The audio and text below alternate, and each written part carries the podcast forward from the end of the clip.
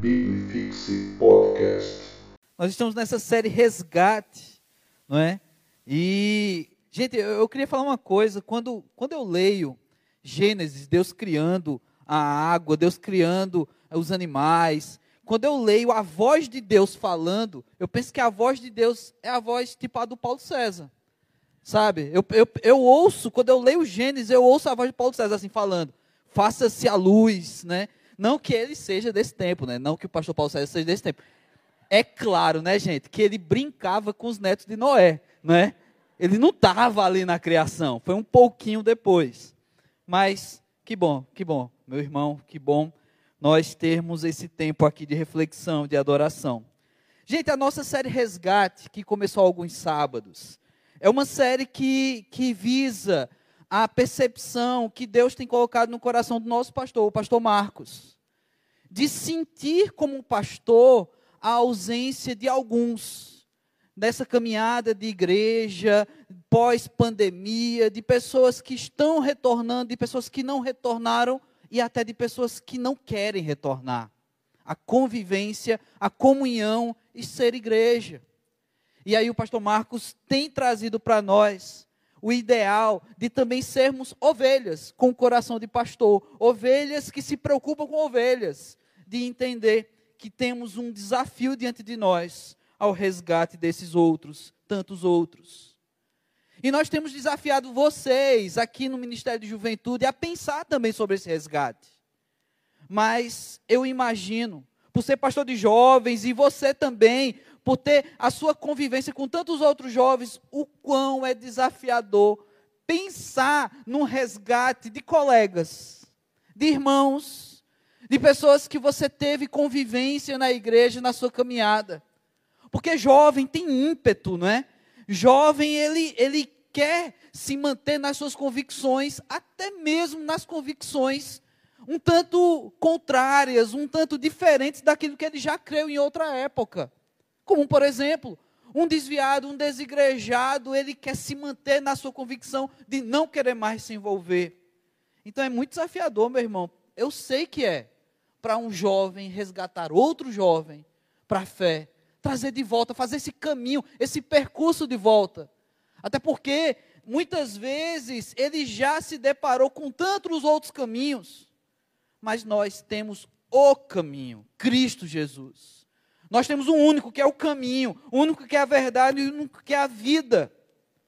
E nesse desafio nós vamos encontrar esses que têm discurso, que têm uma fala às vezes aveludada, bonita, mas que não é sobre o caminho, não é sobre Jesus.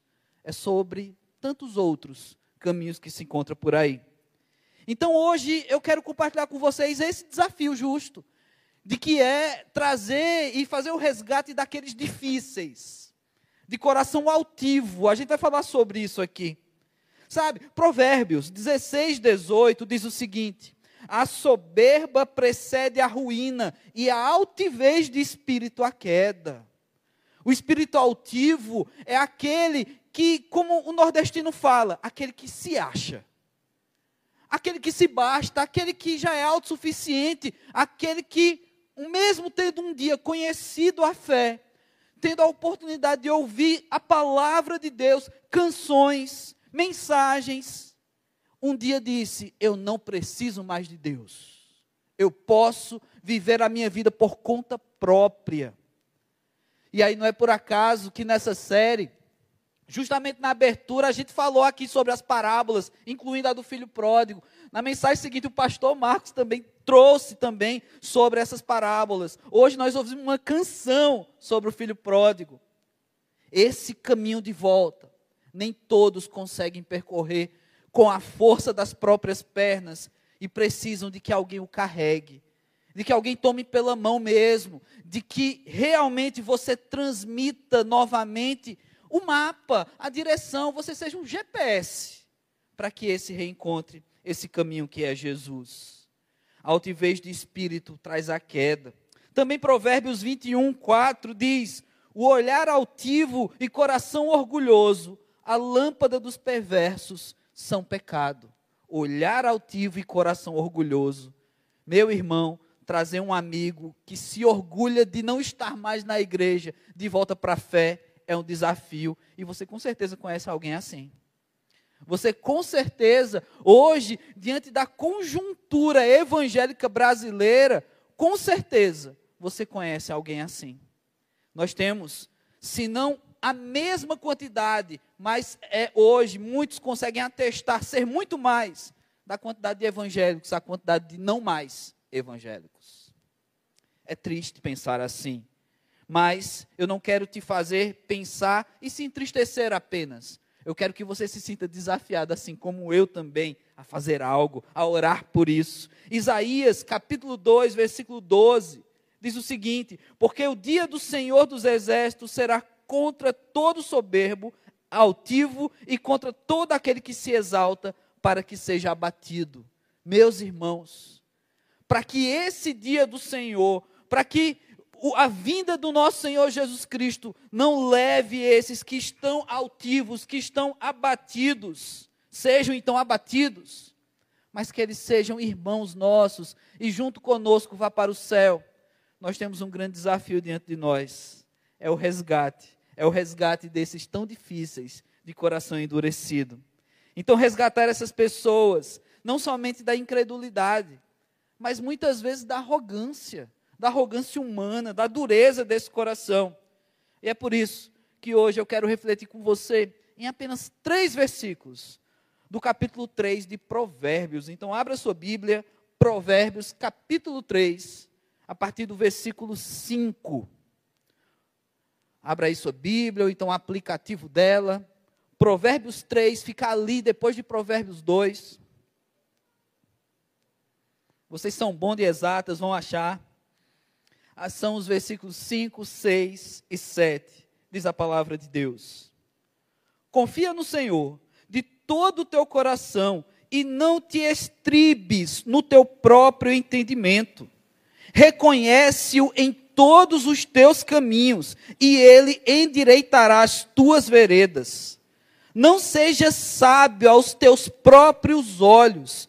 Teme ao Senhor e aparta-te do mal que o nosso bom Deus aplique a Sua palavra e tão somente a Sua palavra em nossos corações, em nossas vidas, em nome de Jesus Cristo. Amém. Mantenha sua Bíblia aberta, seu aplicativo aberto nesses três versículos de Provérbios. O sábio, ele dá várias direções a ter o entendimento do Senhor, a ter a vontade de Deus aplicada na nossa vida. E aqui nós temos dicas claras sobre permanecer no Senhor.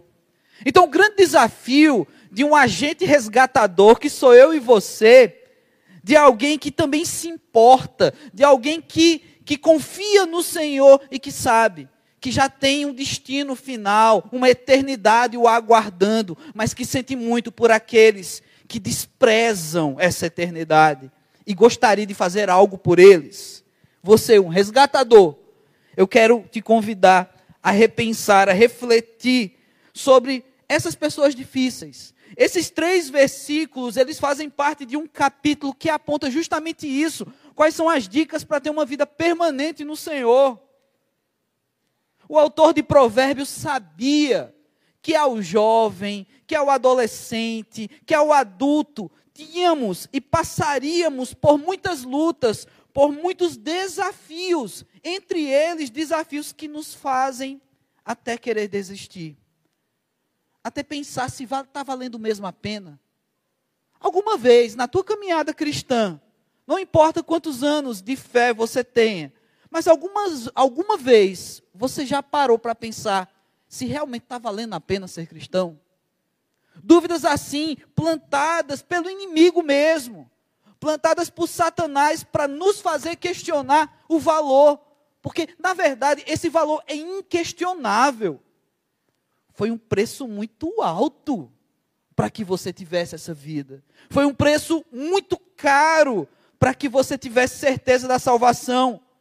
Foi um preço inestimável para que, inclusive, fôssemos nós hoje herdeiros de uma fé cristãos. Foi por causa de Jesus foi a, a entrega da vida do Rei dos Reis. Isso não tem preço. Não tem medidas de moedas que consiga pagar, mensurar esse valor. O preço foi muito alto. Então, essa pergunta, esse, essa faísca de dúvida que muitas vezes pode permear a tua vida e a minha vida, meu irmão, minha irmã, isso não vem de Deus. O que vem de Deus é a fé. O que volta para Deus é o nosso testemunho, é a nossa vida, é a nossa gratidão. É estar com Deus. E nós sabemos disso. Acontece que quando nós devemos refletir sobre resgate de vidas, a gente tem que pensar que alguns ainda não descobriram isso. Talvez tenham até passado pela comunhão da igreja, talvez tenha até passado pela convivência, tenha aprendido sobre os trejeitos cristãos, aprendeu a falar o gospel coloquial, mas ainda não entendeu o que são essas, esses princípios que o autor de Provérbios traz. Então, em cada um desses versículos, eu quero pensar com vocês sobre como praticar o resgate, ainda que as pessoas sejam muito difíceis. Em primeiro lugar, o versículo 5 desse Provérbios 3 ele fala sobre uma confiança no Senhor. E fala sobre não colocar confiança no entendimento próprio, pessoal. A ideia é simples e clara. Eu e você devemos submeter o nosso entendimento à fé. E é isso o grande desafio, primeiro, aqui, nessa noite, de resgatar um, um jovem, de resgatar um amigo, um colega que está com seu coração endurecido pode ficar sabendo disso, pode anotar que quanto mais uma pessoa que caminhou na fé endurece o seu coração, menos ele submete o seu entendimento ao Senhor, a fé, e mais ele submete o seu entendimento a si próprio ou a entendimentos humanos. Pode conversar. Pode conversar com um desigrejado, um desviado. Tudo aquilo que ele já ouviu, tudo aquilo que ele já aprendeu numa igreja, ele agora tem entre aspas, uma tradução na nova linguagem do mundo daquilo que ele aprendeu na igreja. Ah, não, isso aqui não é espiritual. Aí ele vai ter uma explicação mundana para aquilo. Ah, não, isso aqui não é falta de Deus. Ele vai ter uma explicação mundana para isso também. É, à medida que se afasta, à medida que esfria na fé, ele para de ter o seu entendimento submisso à fé, submisso a Deus, e tenta preencher o seu entendimento com aquilo que ele acha que sabe e com aquilo que dizem para ele, fazer com que ele acha que sabe demais. Submeter o entendimento à fé é um desafio diário, meus irmãos. Todos os dias nós somos bombardeados com uma série de conhecimentos. Vocês que estão no ambiente de ensino, na universidade, vocês são bombardeados em dobro estão querendo colocar um monte de conhecimento dentro de você. E alguns serão válidos. Alguns vocês vão usar na sua profissão. E você vai viver essa profissão para a glória de Deus. Outros a gente esquece. Fórmula Bhaskara, você já usou hoje? Outros a gente deixa para lá. Mas o que você tem que submeter ao seu entendimento é a fé. Ah, pastor, mas eu quero ser um bom médico, um bom médico de fé. Ah, pastor, mas eu quero ser um bom advogado, um bom advogado de fé. Que crê em Deus, que submete a sua vida ao Senhor. Porque não dá para negociar isso, gente. Ah, não, eu vou ser cristão até certo ponto, mas daqui para frente a minha profissão exige muito mais. Não funciona. Não é bem assim. Então, à medida que você se afasta, que você esfria do, da sua fé, da sua caminhada cristã, você mais submete seu entendimento ao seu próprio achismo. E como nós achamos coisas, né, irmãos? Como nós temos achismos? Como tem especialista aqui? Todo mundo é especialista em alguma coisa. Né? Você vai assistir futebol, você é especialista em futebol. Ah, se eu fosse esse cara, eu colocaria esse jogador. Na Copa do Mundo, agora a gente vai ver um outro especialista. Ah, mas nem chegou a Copa do Mundo. Eu sei, tem um bando de especialistas em política aqui. Rapaz, ano passado vocês nem pensavam nisso. Agora tem um bando de especialista político aqui. Não, pastor, mas eu não gosto disso. meu assunto é teologia. Tem um bando de especialistas em teologia aqui. Um bando de especialistas. Sabe? E é um bando mesmo, uma matilha. Não, também não vamos pegar tão pesado assim. Mas é, porque hoje parece que o conhecimento é muito fácil de acessar, sim, mas de acessar e trazer isso para dentro de mim, de assimilar, aí é uma outra história. Acontece, meu irmão, que o conhecimento sobre Deus, o conhecimento que vem por meio da fé, esse é assimilado pela obra do Espírito Santo de Deus. Acontece que esse conhecimento da fé, o entendimento da fé, ele se dá pela submissão a Deus. Então, por mais que eu diga que não, mas eu sei, eu tenho entendimento sobre isso, mas eu não quero unir isso à minha fé. Fé está num ponto da minha cabeça, o conhecimento geral está no outro ponto. Se você faz isso, meu irmão, você está correndo um grave risco de ser mais um a ser resgatado daqui a alguns tempos, daqui a alguns anos. Mas, se você está aqui hoje e você quer viver esse desafio do resgate dos seus colegas, entenda você precisa deixar bem claro para eles que o seu entendimento está submisso à sua fé. Primeiro Deus, depois vem um tanto de outros saberes, até porque foi Deus mesmo quem criou esses outros saberes. Alguns inclinam o seu saber até para o inimigo, até para Satanás. Outros entendem que o saber vindo de Deus podem vivê-lo para a glória de Deus. E você sabe disso. E você sabe essa diferença. Então você tem que ajudar o teu amigo que ainda não entendeu isso. O versículo 6, ele traz agora sobre o resgatar aqueles que insistem em permanecer em caminhos errados. É interessante. Tem gente que insiste. Você já ouviu alguém dizer para você assim: Não, meu, meu irmão, eu sei que eu estou errado, mas eu quero continuar assim. Eu já ouvi isso demais. É uma das frustrações de ministério pastoral. É você conseguir ter a oportunidade de dizer: meu irmão, você já entendeu que, que o caminho é esse, que Jesus Cristo quer isso da tua vida, e a pessoa diz sim, e o pastor enche os olhos de lágrima. Puxa vida, eu consegui. Ele entendeu. Aí depois aí vem o but, né? Mas eu prefiro continuar nos meus caminhos. Aí vem a frustração. Aquela lagrimazinha de alegria, não é? Que estava bem bonitinha, agora ela fica amarga nos olhos do pastor porque ele sabe, mas não quer. Então o autor de Provérbios entendia isso. E o primeiro passo que ele traz nesse versículo 6 é justamente reconhecer os erros. Ô, oh, gente, por isso que eu li tantas referências na introdução sobre altivez de espírito. Porque pessoas assim, muitas vezes, estão presas numa arrogância que acham até impossível reconhecer erros. A gente vive agora numa sociedade do bem-estar, não é? Até dentro da teologia existe uma linha de pregação coach, que você tem que estar tá bem. Não importa se você está pecando, o que importa é que você tem que estar tá bem. É o que pregam por aí. A palavra de Deus diz outra coisa. Você só está bem quando você estiver com Deus. Você só está bem quando você entender que o seu caminho, o seu, ele não tem valor algum e ele só vai te levar para um fim no inferno para um fim errado. Esse caminho nunca vai chegar num destino que vale a pena, senão o caminho que é Jesus. Senão, reconhecer meus erros, olhar para trás e dizer: agora eu preciso. Eu preciso entrar no caminho correto. Eu preciso viver. Eu preciso caminhar. Eu preciso pisar por onde Jesus pisou. E é isso que o versículo 6 ainda vai dizer. Eu tenho que submeter o meu caminhar ao caminhar de Cristo ele vai dizer o seguinte: reconhece em todos os teus caminhos. Reconhecer quem? Reconhecer o Senhor, a sabedoria do Senhor. Reconhecer para nós que além de Provérbios temos o Novo Testamento, reconhecer Cristo Jesus. E ele endireitará as tuas veredas. Ele que vai endireitar. Não eu, não você. Então é submeter o meu caminhar.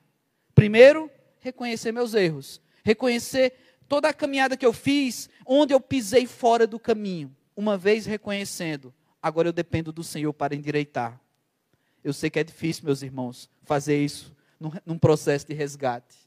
Pastor, mas como é que eu faço isso? O cara não quer nem reconhecer que está no caminho errado.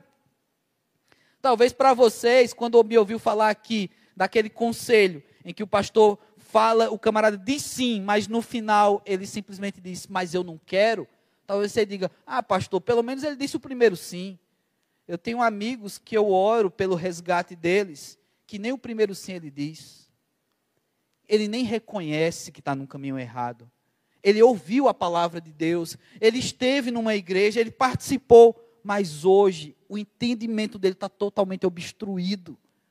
Ele sequer reconhece, a arrogância é tamanha, a altivez de coração é de tal modo que ele nem enxerga mais. Meu irmão, é luta, e é mesmo. Coloque seu joelho no chão, ore pelo seu amigo, ore por essa vida, porque esse resgate não vai ser fácil. Mas tem um detalhe aqui. Você também precisa ser espelho para esse resgate. Esse teu amigo precisa ouvir também o tipo de pregação que você com certeza teria dificuldade de pregar e eu também. A pregação que você também reconhece os seus próprios erros. Por isso que é tão fácil pregar numa viagem missionária para alguns, e essa mesma pessoa que tem facilidade de pregar na viagem missionária tem dificuldade de falar de Jesus para o primo. Porque aquele primo já sabe, você nem precisa reconhecer. Aquela pessoa da tua casa já sabe, você nem precisa reconhecer. Sabe teus defeitos. Sabe como é você em dias difíceis. Sabe como é você quando não quer falar com ninguém, quando está respondendo todo mundo. E na viagem missionária, você passa uma semana fora, bate na casa da pessoa e diz: Olha, eu vim falar de Jesus para você. Jesus é maravilhoso, mudou minha vida. Quantos aqui na viagem missionária fica falando dos próprios defeitos na casa das pessoas? Eu acredito que ninguém faz isso. Mas para resgatar um amigo, a gente precisa ser espelho. Não adianta, irmãos. A nossa vida cristã é luta. A nossa vida cristã há de muitas vezes passar por aprendizados, uma vez que eu e você tropeçando aprendemos a caminhar. A criança começa engatinhando, dando os primeiros passos, um pouco é, tropeçando, até começar a caminhar. Depois ela corre e depois ela faz uma coisa errada e sai correndo. Ela aprendeu a fazer algo maravilhoso, mas ela descobriu que também correr pode ajudá-la a não apanhar do seu pai e da sua mãe. E bem novinha a criança aprende isso. Ninguém ensinou, mas ela sabe que os passos que com tanta dificuldade é, aprendeu servem agora também para dar uma desperto, escapar. Imagina você que já sabe correr, caminhar, você que já tem o joelho doído de tanto fazer crossfit, você que sabe pedalar, que sabe nadar, que sabe fazer tantas coisas, que acha que sabe jogar futebol. Você que faz um monte de coisa já, não é mais criança, você nem engatinha mais você também sabe fazer uma coisa: sair correndo antes de reconhecer os próprios erros. Sair correndo antes de dizer assim, rapaz, eu, eu, eu pisei errado, ó. Não era essa a vida que Jesus tinha para mim. Você sabe do que eu estou falando. Pois é, para resgatar um amigo teu que está caminhando dessa forma, que está longe dos caminhos do Senhor, é preciso mostrar para ele que você também é um lutador. É alguém que reconhece os próprios erros e ajudá-lo a passar por essa, por essa essa fase de reconhecer os próprios erros. Mas, por fim, submeteu o caminhar a Jesus, a caminhar como Cristo mandou. Por último, versículo 7. Resgatar os que se acham deuses. Versículo 7. Não seja sábio aos teus próprios olhos. Teme ao Senhor e aparta-te do mal. Temos pelo menos três dicas aqui nesse provérbio. Aqueles que se acham deuses, eles acham que eles já sabem de tudo, e é difícil evangelizar pessoas assim. Reevangelizar então, mostrar para eles que o caminho de volta, resgatar os sabe tudo, é difícil, gente. Eles se acham suficientes, eles se bastam, não precisam mais de Deus, porque eles são os deuses de si mesmos. Os sabe tudo, eles são sábios aos, aos próprios olhos. E é justamente o que esse provérbio diz: não seja sábio aos seus próprios olhos. Mas, gente, é muito difícil. nós somos muito suspeitos quando vamos falar de nós mesmos, né? Pois é. É muito difícil você aceitar que você não é o sábio. Sabe, quando você assiste, e como eu gosto, de filme de super-herói, você quer ser o super-herói. Quando você assiste uma animação, você quer ser aquele personagem que vence. Ninguém aqui quer ser o burro do Shrek. Mas quando eu olho para vocês, eu estou vendo um monte de burrinho. E quando eu olho no espelho, eu vejo um outro burro. E ainda feio, um burro careca. Mas, gente, nós não sabemos tudo. Nós não somos deuses. Nós não temos todo o conhecimento. Deus tem. Quando a gente para de perguntar para Deus, é porque a gente está achando que já sabe. Um jovem, ele tem que perguntar tudo para Deus. Um adulto tem que perguntar tudo também. Porque ele pode ter aprendido muita coisa na juventude. Mas a cada fase da vida temos novos desafios. Pergunta para Deus. Tem um bando que começa um namoro sem perguntar para Deus. Aí marca para conversar com o pastor. Aí o pastor agora tem que assumir o boleto que você devia pagar por, por não ter conversado com Deus antes de namorar. Agora o pastor tem que dar jeito no teu namoro. Tem pai que não conversa com Deus sobre o filho. E aí depois procura o pastor, dizer, pastor, aqui o meu boleto, eu não conversei com Deus, mas dá um jeito no meu filho. A gente precisa fazer perguntas para Deus, porque nós não sabemos tudo. Perguntar para Deus é aprender com Ele. Perguntar para Deus é buscar respostas na palavra de Deus. Perguntar para Deus é, é, querer saber tudo o que é necessário para viver. E tudo que é necessário para viver Deus já tem. Os sabe tudo, eles esquecem disso. Eu sei que é difícil evangelizar alguém que acha que é Deus. Mas você precisa também mostrar para ele que você também não é e que você não sabe todas as coisas. Até mesmo, até mesmo as coisas gospels. Você não sabe tudo. Você não tem todas as respostas. Para com isso de querer mostrar para o outro que eu sei. Sabe? É, eu já participei, gente, de debates, quando eu era seminarista, em, em fóruns de ateus. Eu entrava em fórum de ateu para mostrar que eu tinha conhecimento sobre Deus. Eu saía de lá envergonhado e formava um bando de inimigo. Eu não tenho nenhum orgulho disso. O que, que eu estava fazendo ali? O fórum era de ateus. Quem era eu ali? O que, que eu queria ali?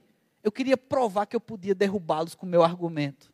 Muito orgulho, muita soberba e muita altivez. Minha, seminarista. Seminarista é, é uma pessoa difícil. Não é? Ele é semi, né? Semi não chegou ainda, é quase. E narista é nada, né? Ele é semi nada. Mas Deus aprove a Deus dizer assim, rapaz, para com isso. Eu quero te formar para fazer um negócio muito mais simples. Vai evangelizar drogado na rua, né? Muito mais fácil que fórum de ateu. Você sabe que é ironia, né? Nesse versículo 7, existe uma segunda dica. Resgatar aqueles que se acham deuses. É preciso ter temor a Deus. E é preciso passar isso para eles. Aqui, o sábio diz: teme a Deus, e só. É preciso ter temor para entender os desígnios do Senhor. Se eu não temo, eu não funciono. Se eu não temo, eu crio as minhas próprias regras, eu crio a minha própria lei, porque eu não temo. E, gente, o ser humano, ele é um artista em tentar criar as próprias leis.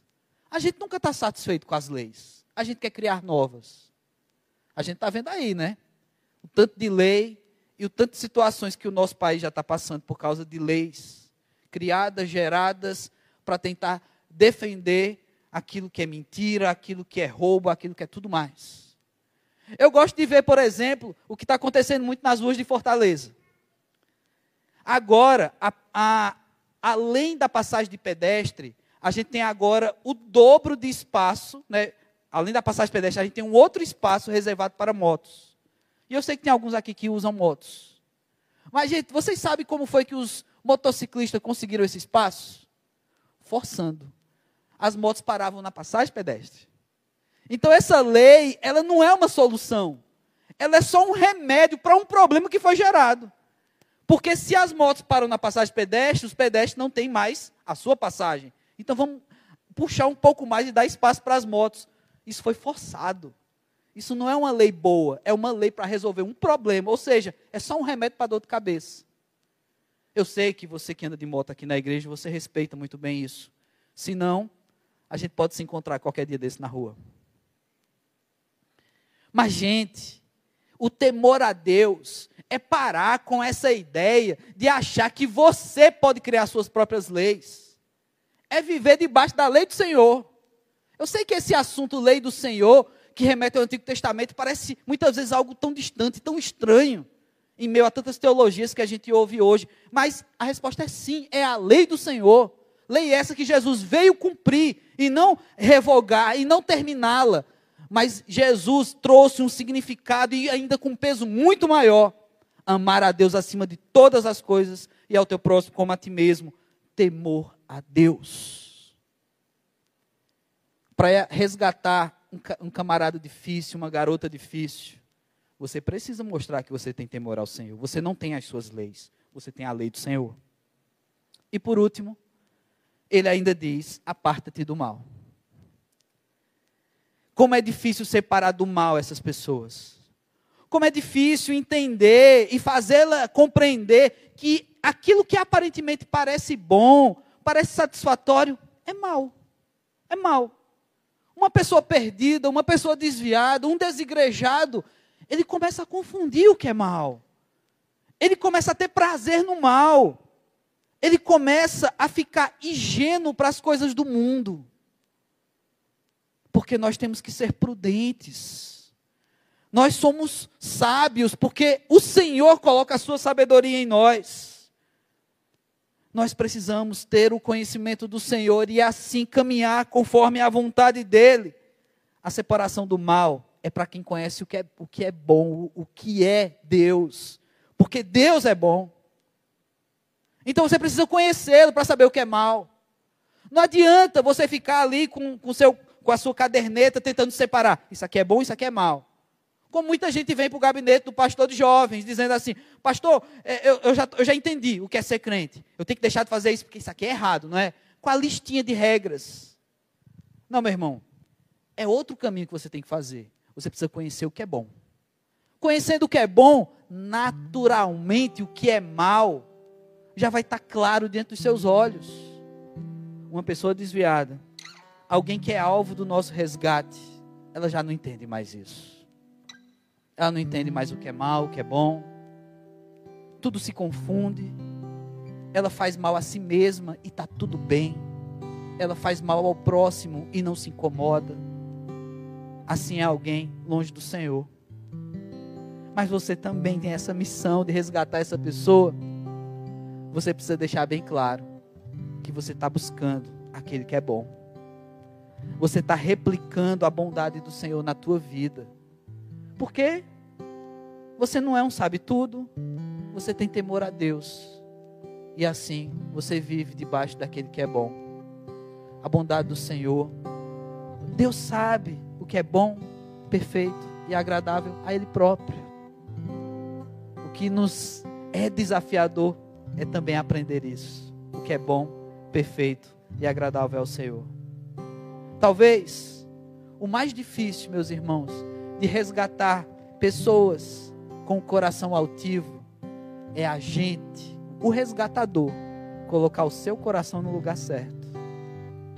E aí, com o coração certo, o coração no lugar certo, talvez seja até mais simples resgatar essas pessoas. Talvez. Mas mais uma vez eu quero orar por você. Deixa Deus te usar. Deixa Deus usar a tua vida ao resgate de muitos. Baixa a tua cabeça. Vamos falar com o nosso Pai. Deus amado, nós te louvamos, porque o Senhor é bom, a sua bondade dura para sempre. de geração em geração, ela se revela nesse mundo, Senhor Deus. Um mundo mergulhado em pecado, um mundo, Senhor Deus, onde há tantos que outrora ouviram tua mensagem, mas não temem mais ao Senhor, não andam mais no teu caminho que é Jesus, não dão mais ouvidos à tua sabedoria, Pai. Estão cegos, surdos, trôpegos. Mas, Senhor, tamanha é a tua bondade e que nós sabemos disso, que o Senhor tem um caminho de volta para essas vidas. Então, Pai, nos ajuda a ser, Deus, o referencial, a ser a mão que, que dá a mão para este, Senhor Deus, para ajudar a trazer de volta. Usa nossas vidas, Senhor Deus. Ó oh, Pai, sabemos que no, no que depender de nós, não teremos sucesso. Mas se o Senhor estiver conosco, ó Pai, o teu espírito agindo em nós, Senhor Deus, sim, Deus. Assim como tantos, ó Pai, registrados na tua palavra, foram e tiveram sucesso, Senhor Deus, e eram homens e mulheres comuns como nós. Com certeza tu vai usar aqui, Senhor Deus, o teu povo. Então usa nossas vidas, Senhor Deus. Que sejamos obedientes à tua voz, obedientes aos teus caminhos, Senhor Deus, ao teu caminho. E assim a tua palavra encontre guarida, morada, lugar bem seguro também em nossos corações. Que cada um aqui seja o resgatador de vidas, ó Pai, para a tua honra e glória. Em nome de Jesus Cristo. Amém. Biblifixe Podcast.